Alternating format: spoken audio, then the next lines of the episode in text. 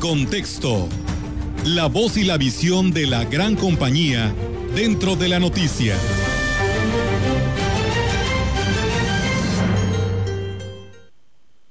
Ellos también. El grado de deshumanización al que hemos llegado en la sociedad es preocupante.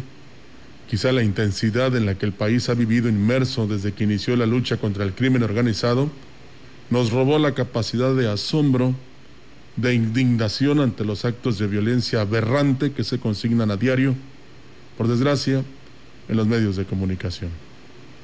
Ciudad Valles vivió ayer una jornada de protesta por uno de estos casos el maltrato hasta la muerte de un perro llamado Topi en el fraccionamiento del Consuelo, a manos de un hombre indignado porque el animal atacó a su hija y la lesionó en el rostro.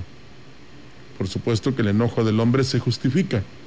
Nadie en su sano juicio permanecería indiferente ante el peligro que se cierne sobre un ser querido. Lo que no es justificada es la reacción violenta y cruel, una acción que raya en lo patológico. Pero lo que llama la atención es que en las redes sociales, las benditas redes sociales, hubo reacciones de inconformidad por la marcha. Sí, hubo protestas por la protesta. Increíble, ¿no? En ella se decía, por ejemplo, que en lugar de marchar por un animal, ¿por qué no se atendía a las personas que sufren penalidades afuera de los hospitales?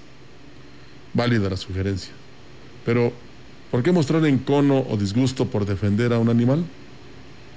Los seres humanos nos hemos arrogado en la propiedad de nuestra casa común, el planeta, suponiendo que nos pertenece, lo cual es cierto en parte.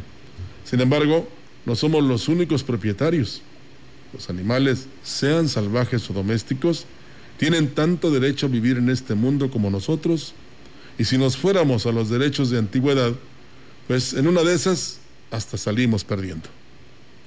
Y es que los seres vivos, todos los animales, incluido el hombre, tienen derecho a vivir y a vivir con dignidad, tal como se expresa en la Declaración Universal del Derecho de los Animales, que proclamó la Liga Internacional de los Derechos del Animal en 1978 y posteriormente fue aprobada por la Organización de Naciones Unidas y por la Organización de las Naciones Unidas para la Educación, la Ciencia y la Cultura.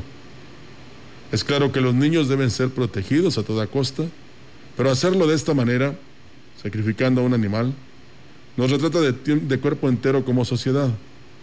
Somos incapaces de someter al arbitrio de la ley a quien actúa violentamente. La tibia respuesta de las autoridades municipales así lo demuestra.